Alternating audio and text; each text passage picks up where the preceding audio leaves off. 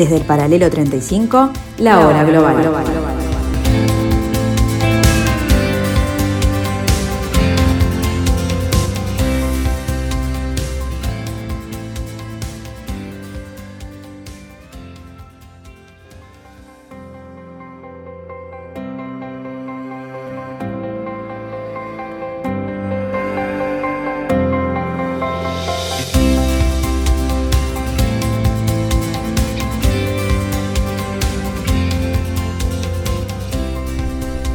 Muy buenas tardes amigos, jueves, jueves 27 de mayo del año 2021 y otra vez juntos, aquí en la tarde de Radio Mundo, aquí en un pedacito de la tarde de Radio Mundo, en una parcela de esta tarde del 1170 AM de vuestro dial, desde el paralelo 35.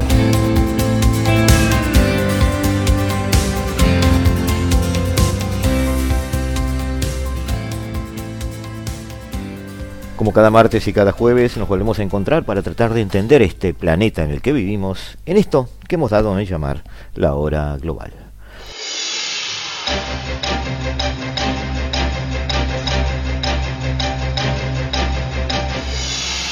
Frágil tregua entre Hamas e Israel. La primera jornada de alto el fuego en Gaza, que entró en vigor la madrugada del viernes, estuvo salpicada por incidentes aislados en la Cisjordania ocupada y Jerusalén. La explanada de las mezquitas de la ciudad vieja fue escenario de algunos de ellos. Enfrentamientos que han sido objeto de la crítica de Naciones Unidas, que ha exigido que se respeten los lugares sagrados y evitar provocaciones que puedan hacer subir la tensión. Todo tras 11 días de fuego cruzado y más de 250 muertos, la mayoría palestinos, en la escalada bélica más grave en la región en siete años. Pero la tensión sigue latente. Las facciones armadas palestinas advierten que siguen listas para luchar mientras Israel despliega su artillería en Sderot, cerca de la frontera con la Franja de Gaza, como señal de que Tel Aviv está dispuesta a atacar de nuevo. El primer ministro Benjamin Netanyahu ha prometido responder con un nuevo nivel de fuerza ante una eventual agresión en cualquier lugar de Israel. Y entre tanto llega la ayuda humanitaria urgente tras unos bombardeos que han destruido 450 edificios en la franja de Gaza, entre ellos seis hospitales, nueve centros sanitarios y una planta desalinizadora de agua, según datos de la ONU. Varias organizaciones han distribuido materiales para el suministro de agua y combustible con los que esperan cubrir las necesidades de 72.000 personas y Naciones Unidas ha asignado 4,5 millones de dólares adicionales del Fondo Central de Respuesta a Emergencias para paliar la crisis humanitaria que se ha traducido ya en al menos 90.000 personas desplazadas.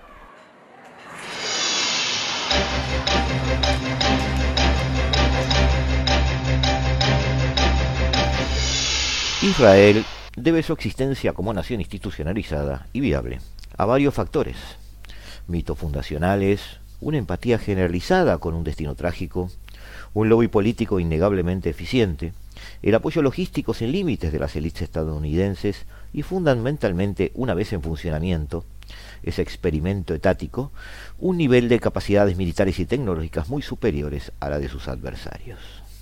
La expansión es, en la lógica de la guerra, la consecuencia inmediata al triunfo militar sobre el terreno. La expansión será de facto militar en presencia física o por medio de influencia política sobre los territorios en disputa. El imperio ruso es un buen ejemplo para distinguir ambos, matices. Su consolidación implicó la conquista y ocupación física de una vasta geografía y la herencia que los bolcheviques recibieron de Nicolás II, Nicolás II, perdón, fue una amalgama de naciones y etnias unificadas a la fuerza bajo un poder centralizador. Sin embargo, el final de la Segunda Guerra Mundial implicó el dominio político, manteniendo la institucionalidad de una serie de países barridos hacia adentro de la cortina de hierro. Israel aterrizó en territorio palestino en guerra desde el primer minuto, amenazada de muerte por los cuatro costados. Su superioridad militar, trasplantando infraestructura de Estados Unidos, le permitió defenderse lo que le permitió triunfar, lo que le permitió conquistar, lo que le permitió dominar. Pero al existir como potencia regional, al estar en disputa su dominio de forma permanente, Israel no puede escapar a las contradicciones y dudas existenciales de un Estado moderno. Los dilemas y desafíos del deber ser de los Estados. El primero de ellos es su diseño. El carácter democrático de los países parecía un anhelo común hace cuatro, cinco o seis décadas. hoy tiene defensores, pero también detractores con cierta fuerza en ciertos círculos de poder, y lo dicen públicamente. China, por ejemplo, la desechó explícitamente en 1976 como herramienta. Si la estructura democrática es la elegida, se da vuelta a la pirámide de decisión y entonces los poderes del Estado tienen sobre sí la autoridad soberana popular. Allí se expresa el segundo desafío, cómo integramos ese pueblo que en última instancia es el decisor último. El ejemplo griego de una democracia selectiva, limitada a ciudadanos categorizados, nos marcará siempre. Los primeros tiempos de Israel fueron fáciles en ese sentido, no era necesario ni prioritario. Las puertas del país se abrieron de par en par, otorgando a todo judío el derecho de ser ciudadano. El que bajaba del barco era ciudadano. En 1952, luego de la guerra árabe-israelí del 48, Israel tomó la decisión de conceder la ciudadanía israelí a los eh, árabes que permanecieron dentro de fronteras y tienen sobre el papel los mismos derechos y obligaciones que cualquier otro ciudadano de Israel, aunque en la práctica afrontan una importante discriminación institucional. Musulmanes, drusos y cristianos se sumaron sin integrarse al colectivo israelí entonces. Pasado el tiempo, hoy son el 20% de la población intraisraelí. Un tercer desafío o dilema es siempre constitucional cómo se define un Estado desde el punto de vista filosófico, político, religioso y hasta moral, es un dilema importante para cualquiera. Estados Unidos, matriz fundacional de los Estados democráticos modernos, respondió a su realidad multinacional, inglesa, francesa, territorios antes, otro era pertenecientes a España, pero no multiétnica. El Estado de Israel carece de constitución escrita. La opinión más difundida es que no tiene una constitución en sentido formal. En la Declaración de Independencia del Estado de Israel se anuncia un proceso constituyente que nunca finalizó. La Declaración de Independencia del Estado de Israel asume el compromiso de dictar una constitución y garantizar la igualdad de derechos para todos los ciudadanos israelíes, sean árabes, judíos o de cualquier otra confesión. Israel oficialmente es un Estado laico. sin embargo, en la ley del retorno, solo garantiza ciudadanía inmediata a los que practiquen el judaísmo. Es más, en julio del 2018, la Knesset dio a luz la ley del Estado-Nación, reservando el derecho de autodeterminación a este colectivo y establece que el hebreo sea la única lengua oficial. Por supuesto, los diputados árabes abandonaron el plenario denunciando un apartheid. Desde 1992, con las llamadas leyes básicas, Israel fue definido como un Estado judío y democrático. Pero no hay todavía un consenso entre el público religioso y el público secular sobre lo que significa ser un Estado judío y democrático. Y nadie sabe cómo equilibrar estos dos componentes. A partir de entonces muchos se han preguntado hasta qué punto la religión judía es compatible con el discurso de la democracia. Israel de la mano de su control militar y económico, se enfrenta a varios cruces de caminos. Según Haysam Amirá Fernández, que es investigador principal del Mediterráneo y mundo árabe, dice en su columna de opinión el diario El País de Madrid, existe un trilema judío para la realidad palestina de hoy.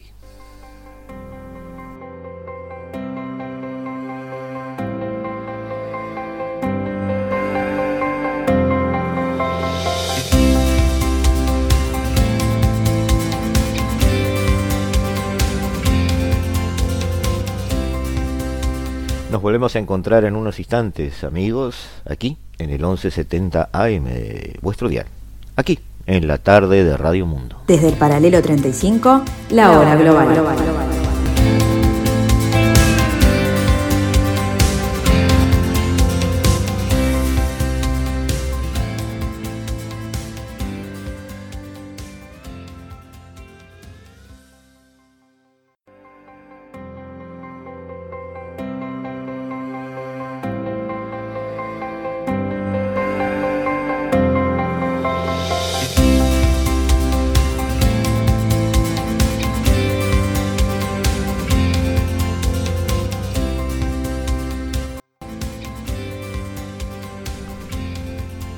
Trilema se da cuando tres elementos no pueden existir al mismo tiempo.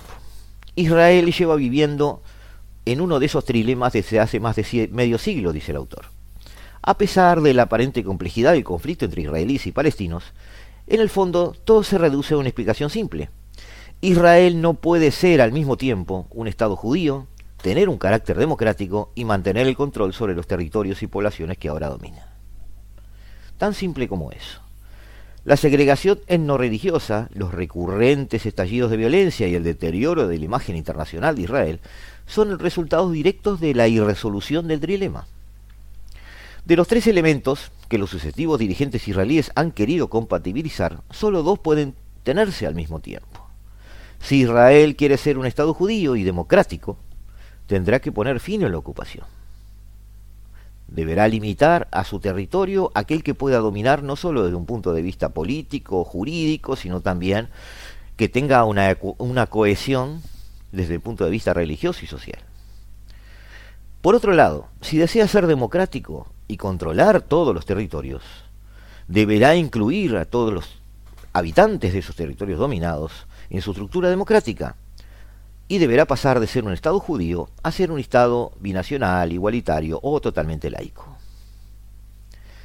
En tercer lugar, en caso de que opte ser un Estado jurídico y seguir judío, perdón, y ser eh, seguir dominando los territorios eh, que están bajo su poder en este momento, eh, un dominio político sobre Cisjordania y Gaza, aunque de hecho de jurídicamente sea un Estado palestino, entonces necesariamente no será un Estado democrático. Ya no lo es hoy para el conjunto de sus ciudadanos judíos y árabes, ni para las poblaciones palestinas ocupadas, ni para una creciente parte de la opinión pública internacional. No debemos engañarnos.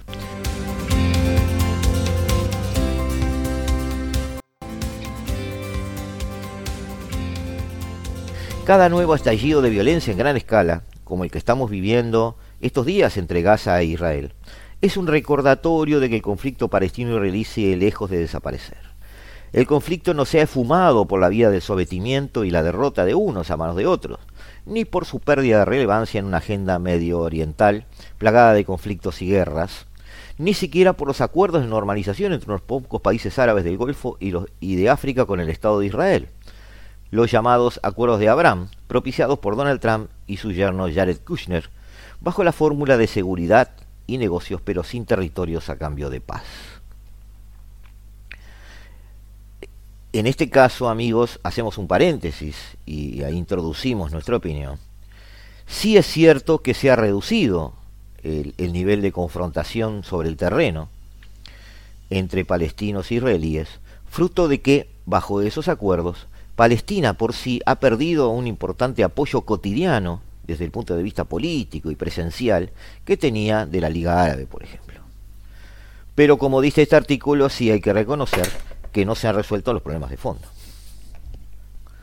El trilema de Israel genera cada vez mayores contradicciones, frustraciones y resistencias.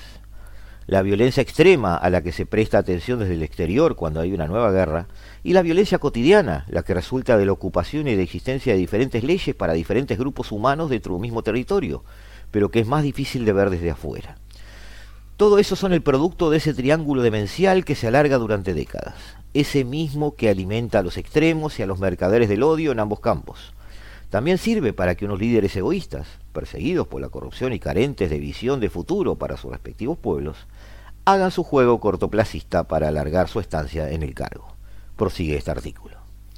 Los acontecimientos de los últimos días con la erupción de violencia intercomunitaria en ciudades mixtas dentro de Israel, donde viven poblaciones israelíes, judías y árabes, deberían hacer saltar las señales de alarma entre los dirigentes de ese país. Los linchamientos, la quema de vivienda y lugares de culto, y las marchas de colonos y extremistas judíos al grito de muerte al árabe, recuerdan la fragilidad de la convivencia cuando un grupo está por encima de otro a pesar de que los árabes israelíes disfrutan de derechos inexistentes en las vecinas autocracias árabes, no dejan de ser ciudadanos de segunda dentro del Estado de Israel. Los conflictos violentos entre Israel y el movimiento Hamas son demasiado familiares. Han ocurrido en el 2009, en 2012, en 2014 y ahora en el 2021. y siguen el macabro manual de ataques, contraataques y castigos colectivos muy desiguales contra las poblaciones palestinas e israelíes. Sin embargo, resulta mucho menos común que el conflicto se extienda al interior de Israel.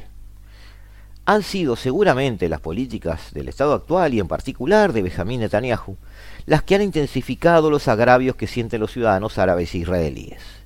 Con el fin de mantenerse en el cargo de primer ministro Netanyahu, ha demostrado buscar apoyos de forma oportunista en movimientos de colonos y de ultraderecha prometiendo la anexión de territorios palestinos, añadiendo leña al fuego, agregaría yo amigos, apoyando la aprobación de la ley del Estado-Nación del pueblo judío en el 2018, que ya hemos mencionado, y lanzando provocaciones como las vividas en Jerusalén Oriental durante el pasado mes de Ramadán.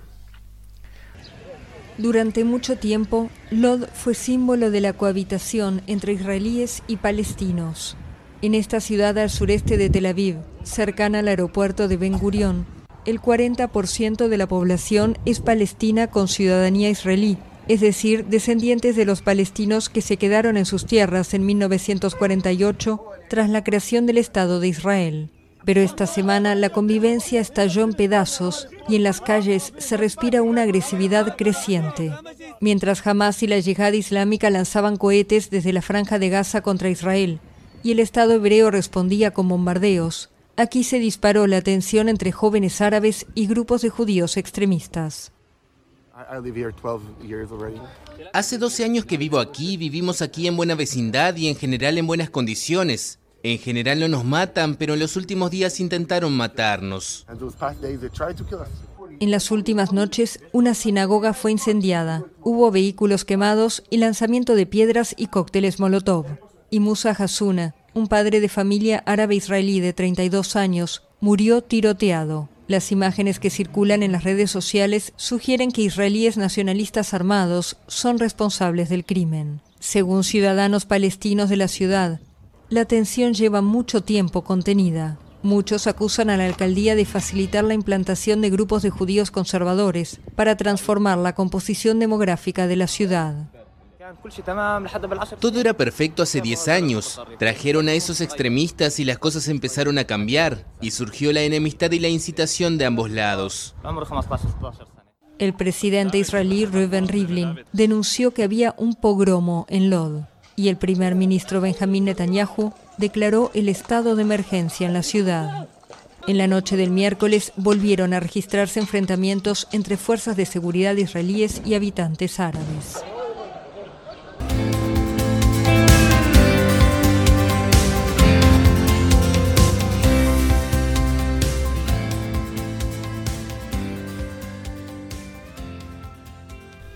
En este punto en particular, en el problema que este trilema causa hacia adentro del colectivo judío, es paradigmático el tema del ejército, el tema de las Fuerzas Armadas. Este estado de liquidez jurídica que, en que se mueve Israel, este, sin una constitución negro sobre blanco, con una serie de leyes que guardan cierta flexibilidad, y con una identificación judía, pero tratando de llevar adelante un Estado este, podríamos decir, acarrea problemas identitarios aún dentro del judaísmo. La integración del ejército, decíamos, era paradigmática. Todo ciudadano israelí, sea este judío, druso o circasiano, no árabes ni cristianos, es incorporado a las filas al cumplir 18 años. Normalmente la duración de servicio militar es de dos años y ocho meses para los hombres y dos años para las mujeres. El desertor siempre es castigado con la cárcel. Por esta razón el público secular no ve con buenos ojos las exenciones de las que disfrutan a veces los jóvenes jaredín del sector ultraortodoxo.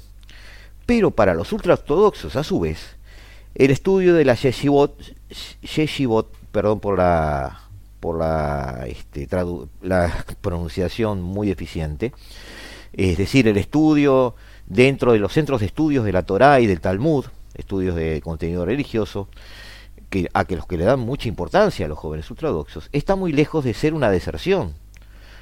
Y eso es a lo que se dedican cuando son exentos. Pues consideran como un servicio voluntario el ejército espiritual del pueblo judío. De hecho, estos Jaredín, o, jóvenes Jaredí, afirman enfáticamente que no ha sido la existencia de un ejército, sino el estudio de la Torá y el Talmud, lo único que ha garantizado durante miles de años la supervivencia del judaísmo. No solo evitando la desaparición física, sino la asimilación espiritual en un mundo que siempre ha sido hostil con los judíos. El ejército israelí es visto por ellos como uno de estos agentes hostiles porque el reclutamiento supone una interrupción inadmisible en los estudios de la Torá y del Talmud y la disgregación de una comunidad que al estar fragmentada no podrá perpetuar después las auténticas prácticas del judaísmo. El ejército es el motor de un régimen secular para ellos, un crisol amenazante que pretende fundir la genuina religión judía con el paganismo de un mundo laico. Efectivamente, los números dicen que un alto porcentaje de los pocos jóvenes ultraortodoxos que acceden a prestar servicio militar no regresa a su comunidad y pierde su identidad religiosa.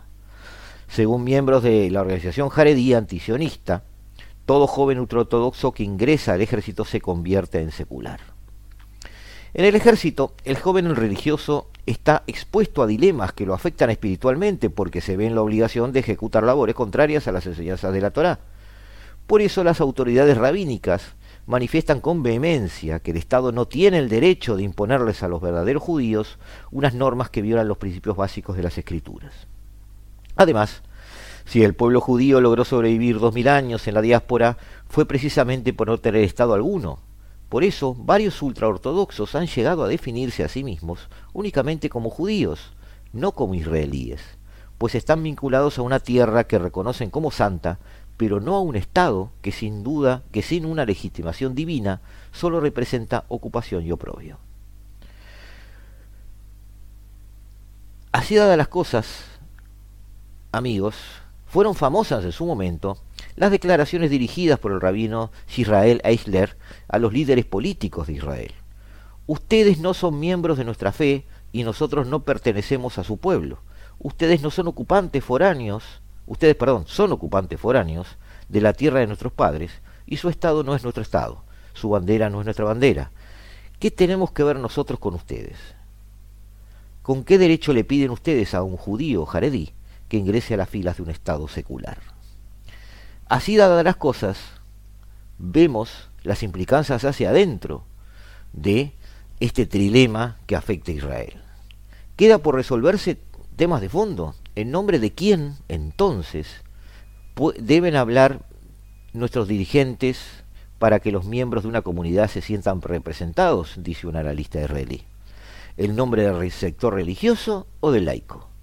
Y en asuntos que conciernen a la política de Israel, hablar en nombre de los incondicionales de cualquier gobierno de Israel o de quienes observan que hay temas en los que la actuación de Israel es muy discutible especialmente lo que concierne a los conflictos con los palestinos y el mundo árabe.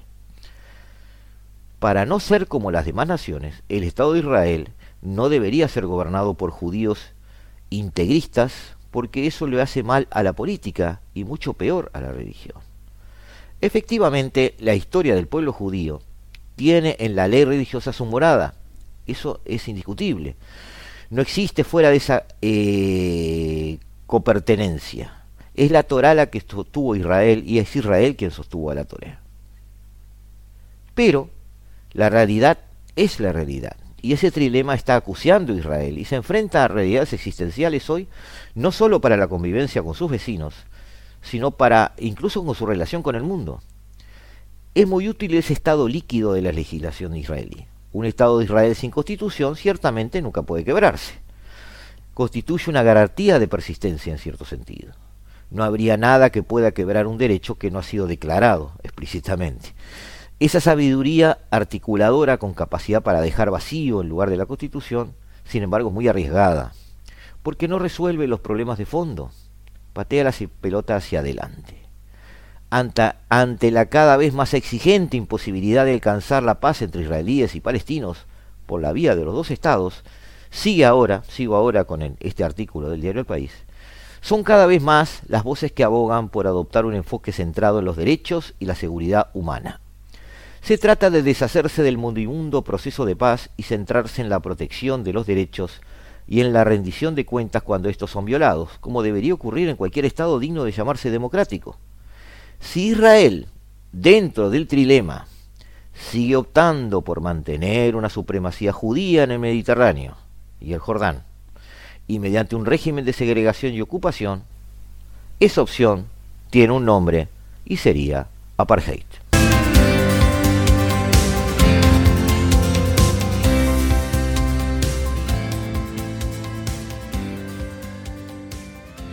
Y ahora, como es costumbre en la hora global, en la tarde de la hora global, la presencia de Leo Arari, sí, Leo perdón, no agreguemos una S donde no va, y eh, su abrelatas.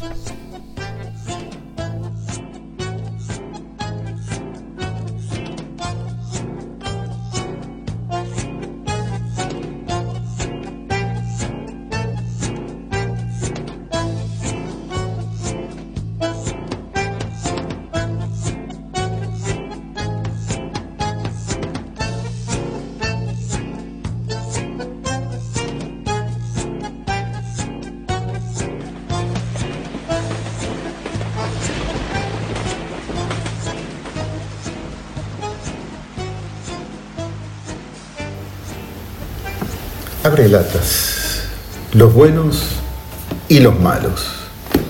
En casi todas las grandes y pequeñas narrativas que le dan forma a nuestra manera de ver al mundo, hay una fuerte bipolaridad. Las cosmovisiones más difundidas entre las civilizaciones de todos los tiempos contienen la afirmación de que nuestras vidas y nuestras sociedades están inmersas en una lucha permanente entre el bien y el mal Mitos, leyendas y religiones cuentan de mil maneras ese eterno conflicto. Dios y el diablo, yin y yang, Eros y Thanatos, Batman y el Joker. Otra característica de nuestra especie, también presente en todas las épocas y civilizaciones, es la atracción por la simetría. La simetría va asociada a la belleza, al orden, al equilibrio el artista menos conformista que culmina su obra de arte rompiendo todos los cánones aceptados, termina en general encuadrándola en un marco rectangular y por lo tanto simétrico. Es, en el aspecto formal, la traducción de la bipolaridad con la que vemos al mundo. La simetría se organiza a los dos lados de un eje. En este tipo de simetría que estamos hablando, ambos lados corresponden hay un equilibrio. También hay un equilibrio entre el bien y el mal. Es dinámico pero interminable. El fin del antagonismo está siempre proyectado en el futuro, después de la muerte, en el juicio final o después de alcanzar la inalcanzable sabiduría. Entre tanto, el combate continúa. Esas dualidades reflejan nuestra doble naturaleza biológica y cultural no existe el ser humano despojado de toda socialización, ni siquiera Tarzán. La base material de lo que venimos de decir, el órgano de nuestra bipolaridad, es el cerebro. Él mismo es relativamente simétrico y bipolar, con dos partes fuertemente conectadas, pero diferentes en cuanto a sus funciones y capacidades. No se trata de un hemisferio del bien y otro del mal. Se trata de un todo, resultado de la supervivencia, perfeccionado por la supervivencia y dedicado a la supervivencia. Miles de siglos en que algunas características biológicas útiles para vivir y reproducirse se transmiten de generación en generación. Simultáneamente se transmite también la capacidad de darle nombres a las cosas, fabricar explicaciones, inventar rituales, crear mundos hechos de palabras, imaginar y desarrollar técnicas y herramientas para modificar lo que nos rodea. El resultado parece paradojal, porque tenemos la capacidad de actuar de manera egoísta o altruista, constructiva o destructiva. Ambas conductas son humanas y potenciales en cada individuo. Ambas conductas tienen a la vez una base biológica y una social que llamamos cultural o ideológica. Si estas rápidas afirmaciones contienen algo de verdad, la dualidad con que ordenamos nuestra visión del mundo y la idea de un combate entre el bien y el mal están ancladas en la condición de nuestra supervivencia. Nos han servido para llegar como especie hasta hoy. ¿Seguirán sirviéndonos en el futuro? Estamos viviendo cambios que son cada vez más rápidos, profundos y que parecen inevitables. El tiempo biológico, el tiempo tecnológico y el tiempo ideológico no son iguales. Estamos en una situación límite donde nuestra capacidad de comprender el mundo va mucho más lento que nuestra capacidad para modificarlo. Así como un martillo sirve indiferentemente a clavar un clavo o romperle la cabeza a alguien, la tecnología conlleva la capacidad del bien y el mal. Estamos rodeados de armas de destrucción masiva. No solo las armas nucleares o los gases tóxicos, la capacidad de destruir economías enteras transfiriendo, en lo que lleva a tocar una tecla, miles de millones de dólares, o de hacer circular a la velocidad de la luz mentiras que lleven un pueblo al caos, o a consumir lo innecesario, a despreciar la naturaleza o la salud, privilegiando la acumulación de capital. Gracias a la tecnología podemos hacer mucho más de lo que comprendemos. Somos demasiados arriba del planeta, las grandes decisiones y el poder están en manos de pocos y sobran versos para abrumarnos con lo que es el bien y el mal. Los cambios en las narrativas que explican el mundo en que vivimos siguen reglas diferentes a las biológicas. Es en nuestra limitada visión del mundo que las cosas se complican y en donde puede jugarse nuestra eventual supervivencia. Lo que puede hacer la ciencia en pocos meses le lleva milenios a la filosofía. Nos hacemos las mismas preguntas desde hace al menos 3.000 años. Eso no es grave, lo grave es que seguimos dando las mismas respuestas. La resistencia que tenemos para cambiar nuestra visión del mundo obedece a tiempos donde la estabilidad y la continuidad tienen su premio y donde quienes se aprovechan de la situación usan todos los medios para conservarla. La dualidad no alcanza para describir un mundo complejo, esa misma dualidad lo hace complejo. Tenemos el egoísta y la estruista dentro y fuera de nosotros. Tenemos un combate entre lo bueno y lo malo dentro y fuera de nosotros. ¿Existe una narrativa capaz de conciliarnos? ¿Una explicación que sea útil para nuestra supervivencia?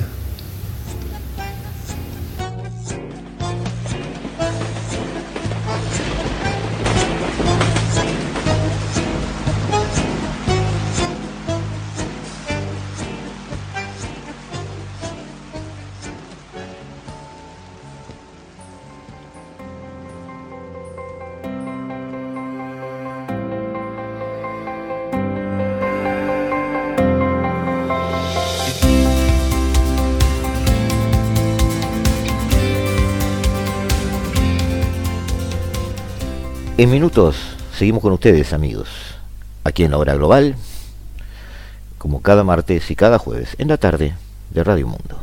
Desde el paralelo 35, la hora global.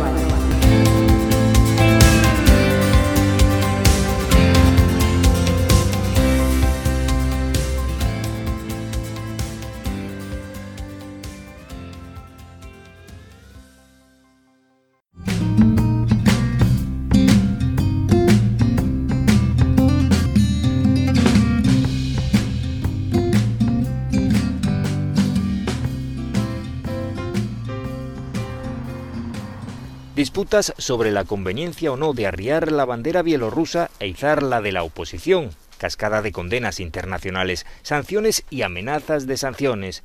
La indignación que ha provocado en Occidente el desvío de un vuelo comercial bajo una falsa amenaza de bomba para detener al periodista opositor bielorruso Roman Protasevich está teniendo serias consecuencias para el régimen de Alexander Lukashenko. La Unión Europea ha cerrado su espacio aéreo para Bielorrusia. El presidente del Consejo, Charles Michel, se apresuró anoche a mostrar un pantallazo del tráfico aéreo en el viejo continente en el que se apreciaba un gran vacío sobre Bielorrusia. Europa en acción, escribió. La UE planea más sanciones, lo que celebra la líder de la oposición en el exilio, Svetlana Tijanovskaya.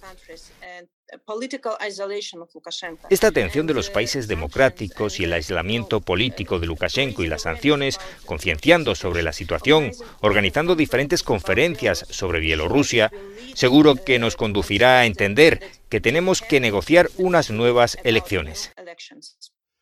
Mientras tanto, Bielorrusia ha difundido un vídeo en el que Roman Protasevich parece confesar los cargos que le imputan las autoridades. Desde su entorno se asegura que es una confesión arrancada bajo tortura. También se ha difundido una foto sacada de un vídeo de su novia detenida, Sofía Sapega. Estará arrestada durante al menos dos meses. Protasevich desempeñó un papel fundamental en la difusión de la ola de protestas contra Lukashenko tras el supuesto pucherazo en las pasadas elecciones presidenciales.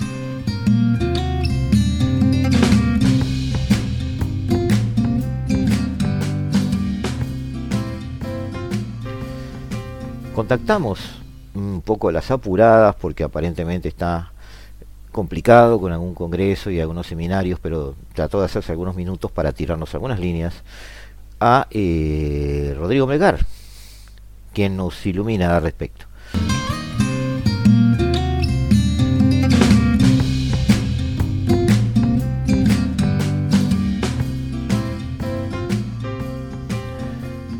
Un avión que no llega a destino, un periodista disidente detenido y todo lo que pasó antes del secuestro de Estado del que todos hablan.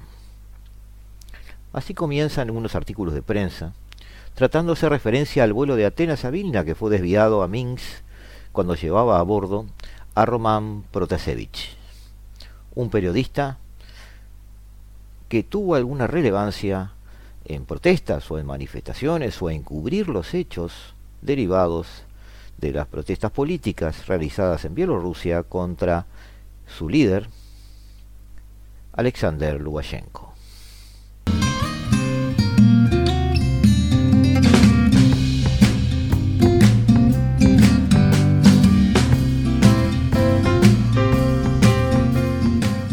Bienvenido a la hora global. Te tenemos otra vez. Queremos ver qué, qué pasa en Bielorrusia. Eh, un avión que no llega a destino, un periodista disidente detenido, aparentemente una especie de secuestro de Estado, según Occidente, un vuelo que sale de Atenas a Vilma, pero es desviado a Minsk antes de que cruce la frontera, eh, saliendo de Bielorrusia, a bordo Román Protasevich, una figura de la oposición, aunque en realidad es un periodista, no es un político, y parece ser el centro de todo eso. Pero antes que nada, eh, queremos contigo, Rodrigo, tratar de ubicarnos en el entorno, es decir, estábamos, estamos hablando de Bielorrusia, estamos hablando de una ex república soviética, ¿es así? Sí, obvio. Bielorrusia desde que la caída de la Unión Soviética tiene un gobierno, digamos, muy marcadamente alineado a Moscú. O sea, el presidente Yenka, o sea, es eh, una figura de relieve en el Partido Comunista de aquella época y es el único en realidad que de alguna manera, manera logró em, hacer la transición, digamos, del periodo soviético a, la consolidación posterior en su poder eh, parecido en realidad también lo hicieron en Kazajistán, en realidad, el gobierno de Nazarbayev, pero la diferencia en realidad es que Lukashenko todavía sigue el poder, logró de alguna manera perpetuarse, digamos, en, este, en esta situación y em, hace un juego, unos malabares muy difíciles para preservar una autonomía cada vez más delicada y frágil entre la Unión Europea y la Rusia de Putin. Es, es, es autónoma, es una república autónoma.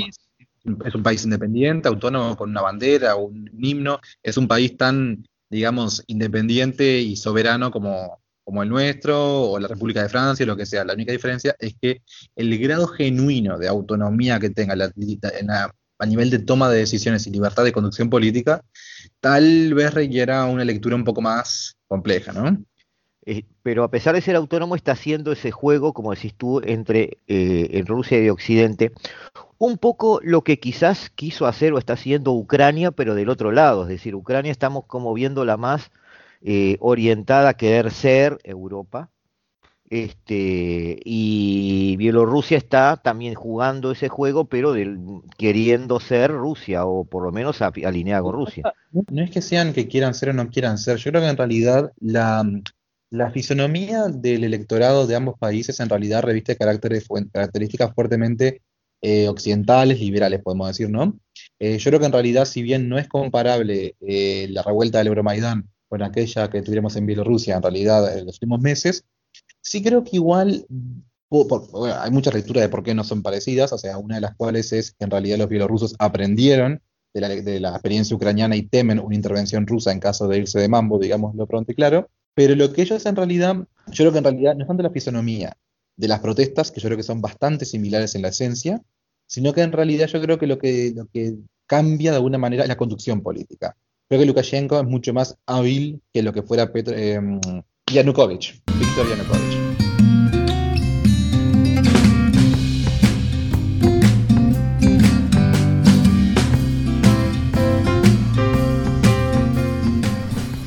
Esperamos un minuto amigos mientras Rodrigo Melgar se, ubica en otro lugar. lo, tomamos en una serie de congresos a los que está asistiendo y este se, va a ubicar aparte para tratar de conversar un poco más tranquilamente con nosotros.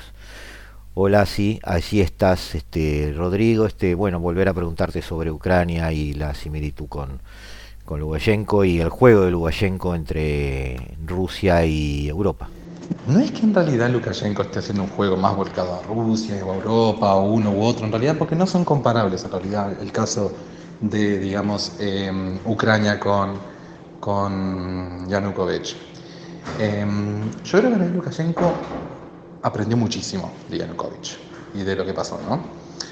Em, me parece que en realidad tenemos un gobernante que sabe gestionar mejor las crisis, que sabe que evita, digamos, eh, tirar tanto de la piolita, por así decirlo, porque entiende que tenemos, de un lado, a una Rusia intransigente que no estaría dispuesta en realidad a, mm, a ver vulnerada su posición, y del otro lado, a Unión Europea timorata para la acción a veces, pero suficientemente, si se quiere, importante a la hora de, de asusar las pasiones eh, democráticas liberales occidentales de la población. Entonces, aquí lo interesante es que Lukashenko, incluso con un Estado más débil todavía, como es Bielorrusia en comparación con, el, con Ucrania, logró mantener realidad su independencia, em, digamos, de cara al, a esta suerte de neoimperialismo putiniano que tenemos, eh, ¿no? Me parece que en realidad lo interesante es que em, que, bueno, que el, problema de todo esto, que, hasta ahora el juego, como viene, viene planteado, es, em, acá todos aprendieron de Ucrania, la oposición y Lukashenko. La oposición sabe que si fuerza demasiado la mano, digamos, de, Ucrania, perdón, de, Bielorrusia, sabe que, eh, y, digamos, y pide demasiadas reformas, sabe que puede venir intervención rusa. Y nadie quiere eso. Entonces eso queda descartado de pleno. Yo no creo que es que haya una animadversión o un rechazo o que sea intrínsecamente distinta el movimiento, digamos, bielorruso a aquel ucraniano del Euromaidán. Lo que yo creo que es más pragmático. Pragmático porque sabe que, mm, que no se puede arriesgar a enemistarse con Rusia. Porque si, si rompe demasiado con Rusia, se come una intervención rusa. Y eso es un problema que nadie quiere vivir. Nadie. Por otra parte, también sabe eh, Lukashenko que no puede justamente forzar tanto, digamos, o, digamos, o sea, hacer tanto el juego con, eh, concertar tanto con la Unión Europea al punto de, por un lado, envalentonar a la población y por el otro, arriesgarse también la enemistad rusa. Entonces tenemos ese, ese doble, mm, ¿cómo llamarle? Esos dos elementos a ponderar. Él lo mantuvo muy bien hasta ahora, incluso de cara al, intento que hay, digamos, ruso de reanexionar Bielorrusia con lo que es el Estado de la Unión, ese proyecto cuasi supranacional, federal, casi que Putin quiere, digamos, promover que vería a Bielorrusia reintegrada, reanexada a Rusia. Y Lukashenko viene sobreviviendo a eso. Pero episodios como este ponen, digamos, en entredichos a todos los involucrados y solamente favorecen a Rusia.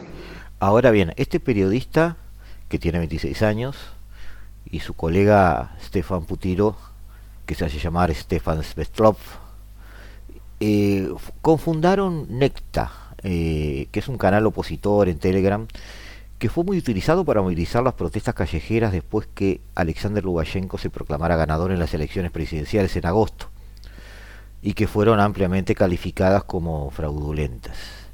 Este, Protasevich eh, dejó Bielorrusia en el 2019.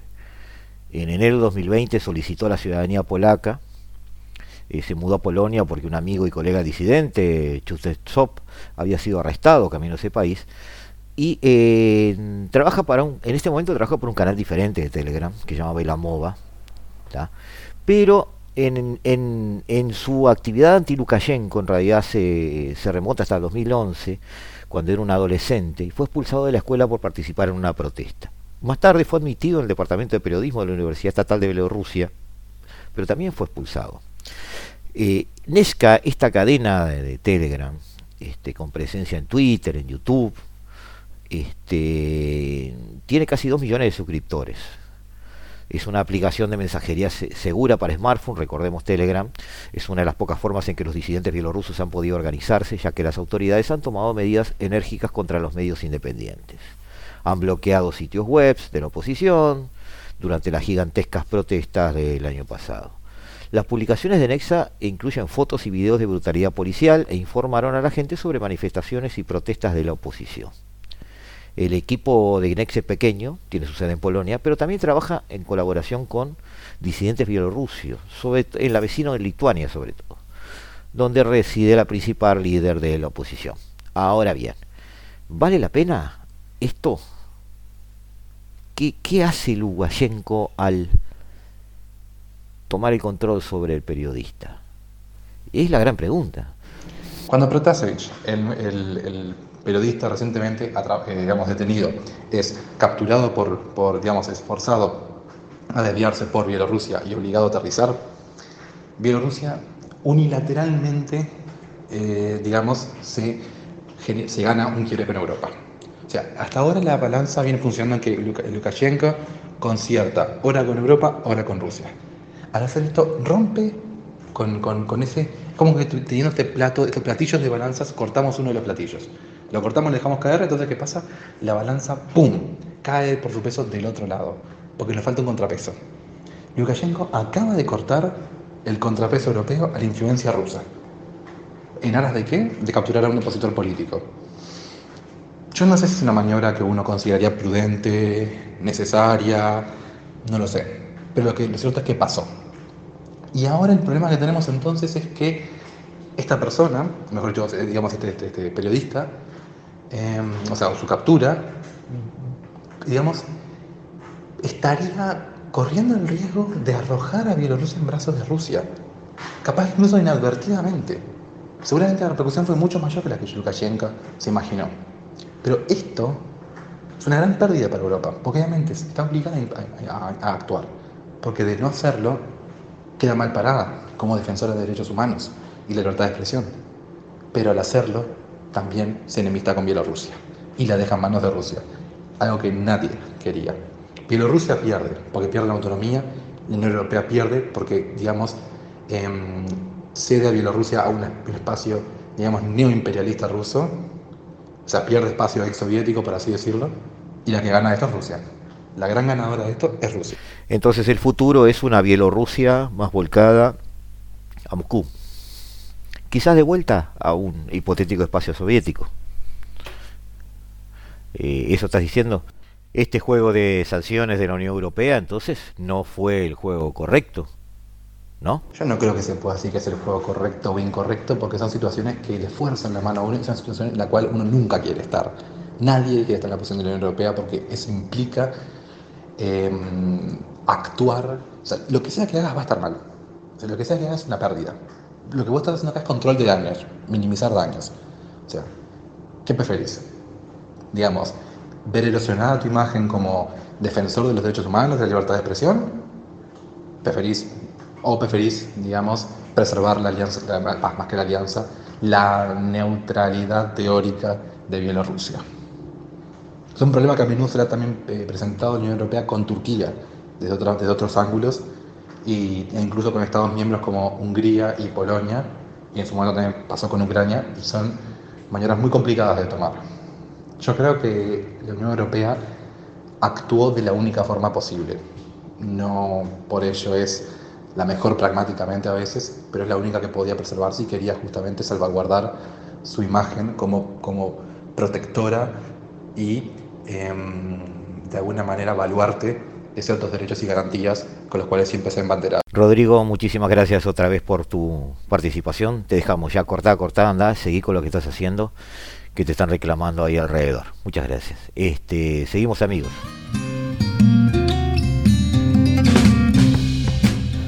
Y hasta aquí hemos llegado hoy amigos en otro nuevo giro del planeta en esta tercera temporada, este decimosexto programa de esta tercera temporada, este tercer empujón que le estamos dando a esta excusa para poder charlar con ustedes sobre realidades internacionales. Los esperamos, los esperamos la semana que viene con un nuevo capítulo de esto que hemos dado en llamar la hora global. Desde el paralelo 35, la, hora, global.